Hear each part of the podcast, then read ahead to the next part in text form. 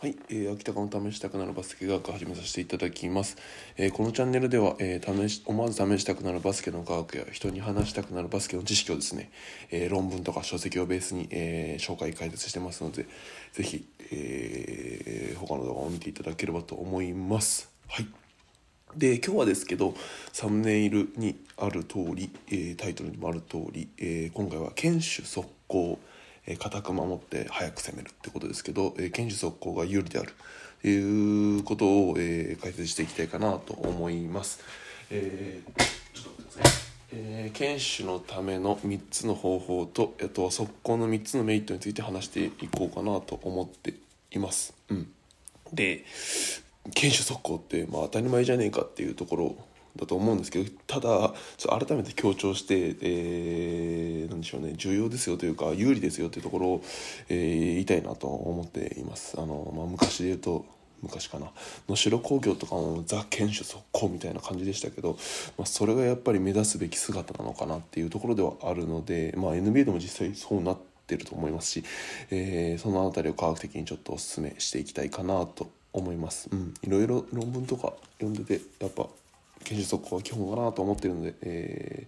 ー、ぜひ、えー、聞いていただければと思います。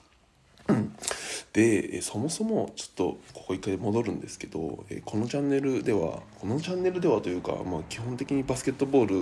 は、えーと、バスケの勝敗は、えー、攻撃回数と期待値で決まってきますみたいな話を初回の放送でもしたんですけど、えーまあ、そちらの初回の放送の動画、まあ、リンク貼っといたんで見てほしいんですけど簡単に言うとですね、えー、とその時も話しましたが野球ってアウト27個取られるまで攻撃って終わらないじゃないですか。でもバスケットボールってシュートを打ったらシュートを打ってむしろ入っちゃったら相手ボールになるっていうところのルールの特性があるのでまあおおむねほとんどの場合で攻撃回数が同回数になる同じ回数になるっていうのが特徴になってきます。なので例えば自分が50回攻めたら相手が50回攻めるっていうのが基本形になります。でその中で攻撃回数じゃあ何が勝敗に決めるのっつって言うと攻撃回数がほぼ同じ状況においてシュートの期待値まあ中学高校とかの勉強数学とかで習ったと思うんですけど期待値、えーと、例えば3,000円の 宝くじ買ったら、まあ、300円ぐらい当たるよねみたいなそういうのを期待値っていうんですけどでその期待値がシュートの期待値。要はシュート1本打ったら、まあ、2点シュートを1本打ったら打って50%の確率だと期待値シュートの期待値1とか。スリーポイントシュートを打って、えー、シュートの入る確率が40%だとシュートの期待値は1.2あじゃあスリーポイント打った方が期待値高いねとかいう指標になってくるんですけどえー、なので攻撃回数がほぼ一緒だよっていうのとシュートの期待値っていうところで勝敗が決まってくるっていうのはまあ以前も話したっていうところです。でだから勝つためには、えーと、この2つを、えー、うまく上手に使っていくってことが重要になると。簡単に言うとですね例えばリバウンドとかスティールをしてめちゃめちゃ攻撃回数を自分たちの攻撃回数を増やすして勝ちに行くかもしくはウォリアーズえーと、NBA のウォリアーズみたいにむちゃむちゃシュートの期待値の高い、まあ、スリーポイントステフィン・カリーとかと40%今なんか50%ぐらい入ってるみたいな話もありますけどそうするとシュートの期待値って1.2とか1.5とかスリーポイントで40%と1.2スリーポイントで50%と1.5みたいになってくるので、まあ、そういったシュートの期待値の高いシュートを相手より打ち続けて勝つっていう方法もあるんですけど、うん、あとはもう相手のもうディフェンスを厳しくしてシュートに対するディフェンスを厳しくして相手のシュートの期待値を下げるとかもあるんですけど要はその攻撃回数と期待値を上手に使ってですね、えー、直接関係するところをやると、うん、ちょっと今あの伝え忘れましたけどリバウンドとかスティールってリバウンドを1回すると自分たちの攻撃回数が1回増えて相手の攻撃回数が1回減るので、えー、攻撃回数2回分になるので、まあ、それはスティールもそうだしオフェンスリバウンドもディフェンスリバウンドも全部そうなので、えー、っていうところですね。うん。でなんでこの話したかっていうと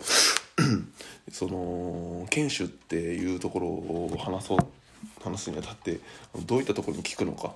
えー、っていうところでまあ主に聞くのは、えーと、相手のシュートの期待値を下げるという部分に対して、えー、聞いてくることになります。なので、えー、まあシュートの期待値を下げるという目線で、えー、この先、えー、話していくので、えー、分かあのその前提で聞いていただければなと思います。うん、じゃあみんなディフェンス皆さんあのディフェンスする時にどんな練習というかどんな意識でやられてますかね？うん、例えばハーキーの練習とかされていますけど、まあ、今回はそのそういったのではなくてですね直接試合の勝敗今言ったようにシュートの期待値を下げるという意味で、えー、直接試合の勝敗に影響するポイント3点紹介したいかなと思います。でじゃあ、えー、その3点なんですけど、えー、と3つ説明します。1つ目がシュートコンテスト2つ目が、えー、と方向づけ選択肢をなくすっていうこと。あとは3つ目はボディチェックっていうことになるのでちょっと説明させてください、えー、一番最初にシュートコンテスト。でシュートコンテストって何っていうとあのシュートチェックです。相手に対してコンテストって競争とかいう意味があるんですけど相手のシュートに対して、えーと、ハンドチェックしに行くといういったところです。なのでシュででですねこれもまた、えーと、以前の動画、えー、でも説明したんですけど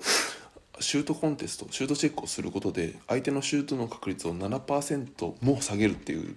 データが論文があります。なのでそのシュートコンテストっていうのは非常に有効になります。この7%ってなんか影響なさそうに見えるんですけど非常に有効なのでえ、まあ、それは過去の動画を見てもらいたいんですけどえシュートチェック非常に有効です。まあ今ラプターズの渡辺裕太さん、えー、正式契約しましたけどラプターズの渡辺裕太さんがシュートコンテストですごいシュートチェックですごい NBA で評価されているというところあると思うんですけどなので NBA でも非常に重要視されている、えー、ディフェンスのまあスキルですねスキルになってくるのでこのシュートコンテストっていうのはぜひやっていただきたいなとえー、1試合通じてシュートコンテストをすることで相手のシュートの確率が7%下がるというところになるので、まあ、勝ちやすくなるというところなのでぜひあのシュートチェックはしていただければなと思います。で2番目に方向づけって言ったんですけどえー、これも過去の動画で、あのー、ディフェンスをする上で相手の選択肢を狭めると、まあ、ディフェンスの反応速度が上がります。えーと、どれぐらい速くなるかっていうと選択肢1つだと選択肢が例えば3つ相手がシュートもドリブルもシュートも左右のドリブルもあるような状態においては選択肢3つだと0.39秒反応するまで時間かかるんですね。それに対して選択肢1つだと,、えーと、0.21秒という選択肢、えー、ごめんなさい。0.21秒という反応速度になるので大体半分近くは、えーと、反応するスピードが上げられるということになります。なので相手の選択肢を2つ削るだけで、えー、半分まあ50%ぐらいになってきますので、えー、結果としてディフェンスが反応しやすくなるので止めやすくなるといったところです。だから、えーその過去の動画でも紹介したんですけど人間の反応速度はあれで決まるみたいなので、まあ、選択肢なんですけど、えー、なので、えー、ディフェンスの前をですね、えー、近くして、えー、もうシュートを打てないぐらいの距離でディフェンスしてでその上で、えーと、左右どちらかのドリブルに対して、えー、方向づけすると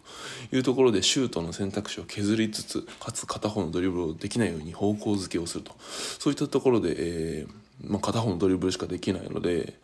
あのなんでしょうね。反応ができると。相手も選択肢がないと。いうところでどうですかね。やってみると意外と意外と近づくと抜かれそうって思うかもしれないですけど意外と,、えーと、自分の反応速度も上げられるので意外と止められることもあるので試してみてほしいなと思うことでもあります。うん、でこれってその時はあの1対1主に1対1っていう目で、えー、説明したんですけどこれって1対1だけじゃないんですよね。何かっていうと5対5でディフェンスしてる時に、えーと、ボールマンのディフェンスが、えーと、そういうふうに方向づけしてシュートを持てないような状態を作ると周りのディフェンスもあ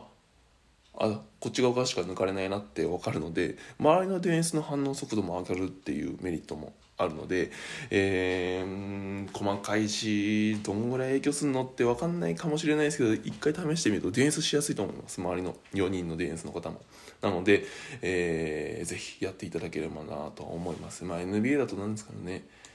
あのサンダー？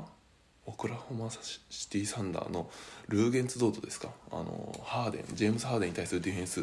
2020年のプレーオフですげえ話題になってましたけどあのハーデンは特に左手のドリブルとシュートだっていうところで、えー、このルーゲンツドートさんがですねもうめちゃめちゃ上手に シュートのチェックとあの方向づけされてたと思いますのでそれそのルーゲンズ・ドットさんの動画見ていただくとああこういう点ですかってまあ、一試合投じてやるの大変なのかも大変だとは思うんですけどでも絶対効果あるので、えー、相手がハーデンじゃなくてもやってみるといいかなと思います。はい、最後に、えー、検証のための3つ目ですけどボディチェックになります。えーと、バスケってアメフトとかラグビーほど体の接触があるっていうスポーツではないんですけどただかなりボディコンタクトが多いスポーツであることには間違いなくて他のボディコンタクトって意味だと野球とかバレーとかって、まあ、バレーボールは特にあのコート遮られているので体の接触はないですし野球もまあめったなことまあめったなことないと体の接触ってないと思います、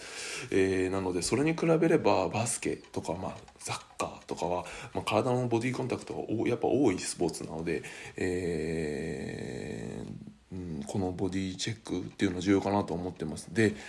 でそのコンタクトによってそのボディーコンタクトによって何が起こるのってことなんですけど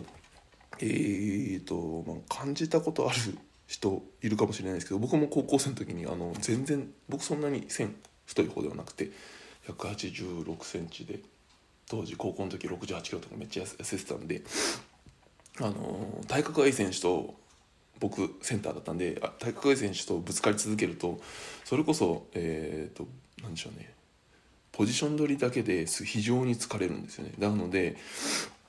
こういったボディチェック体で当たり続けるっていうのはもう疲れる。まず第一に疲れる。で第二にやっぱプレッシャーを感じるんですよね。うん。プレッシャーを感じるので、えっと、なんでしょうね。そのボール持ってないところでボディチェックすることで、えー、いざボール持ってきた時に、あのー、シュートがずれるっていうかなんですよ。なとかパスがずれるとかそういったところに影響してくるのでうんやられたことがある人は知ってるかもしれないですが、えーと、ボディコンタクトボディチェック、えー、非常に重要なので、えー、やっていただきたいなと思います。僕の過去の動画でも桜花学院の強さの秘訣というところで、えー、大川学院の強さの秘訣と言えるファンダメンタルとして、えーと、ボディチェックボディコンタクトを、えー、上げてるので、えー、ぜひその動画を見ていただきたいなと思いますが、うん、岡学院ではそのボディチェック、えー、についての,、まあ、であの練習っていうのを非常にやられるというところで、えー、ありますので、えーまあ、女子の高校の上昇も上昇ですよねなので、えー、ぜひやっていただければと思います。うん、なので、えー、最後まとめるとシュートチェックシュートコンテストあと方向づけ相手の選択肢を狭める、えー、3つ目にボディチェック。でこの 3, 3つをやることで、えーと、相手のシュートの期待値とかもう全然下下げられると思いますのでぜひ、えー、試してみてほしいな。あのあそうなんだじゃなくて、えー、ぜひあの練習とか試合とかで実際に試してみて、えー、やっていただいて効果を実感してもらいたいなとは思います。はい、ぜひやってみてください。で、ここから先、あの速攻の話、速攻の3つのメリットを紹介していきたいなと思っています。うん、そのメリットをうん理解していただければ、えー、や速攻やろうかなっていうのとかあと一歩前走ろうかなとか思ったりしてもらえるかもしれないので、えー、ぜひ見ていただければと思います。なぜ NBA で速攻とかが多いのかっていうのが、えー、分かると思います。マイマイケル・ジョーダンジョーダンのブルズの頃はあんまり速攻って、まあ、そこまで多くないですけど今非常に 切り替えで早いですよね。あのエンシュート相手がシュート入ってエンドラインからの戻しとかもめちゃめちゃ早いと思いますけど、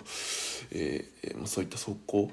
ファーストブレイクというか、えー、早い攻め、えー、なぜしているのか分かるのかなと思いますのでぜひこの先、えー、メディアメディアブルの方に移動して、えー、やっていきたいと思いますのでぜひそちらで見ていただければと思います。はい、えー、ではそちらに移動してみていただければと思います。ありがとうございます。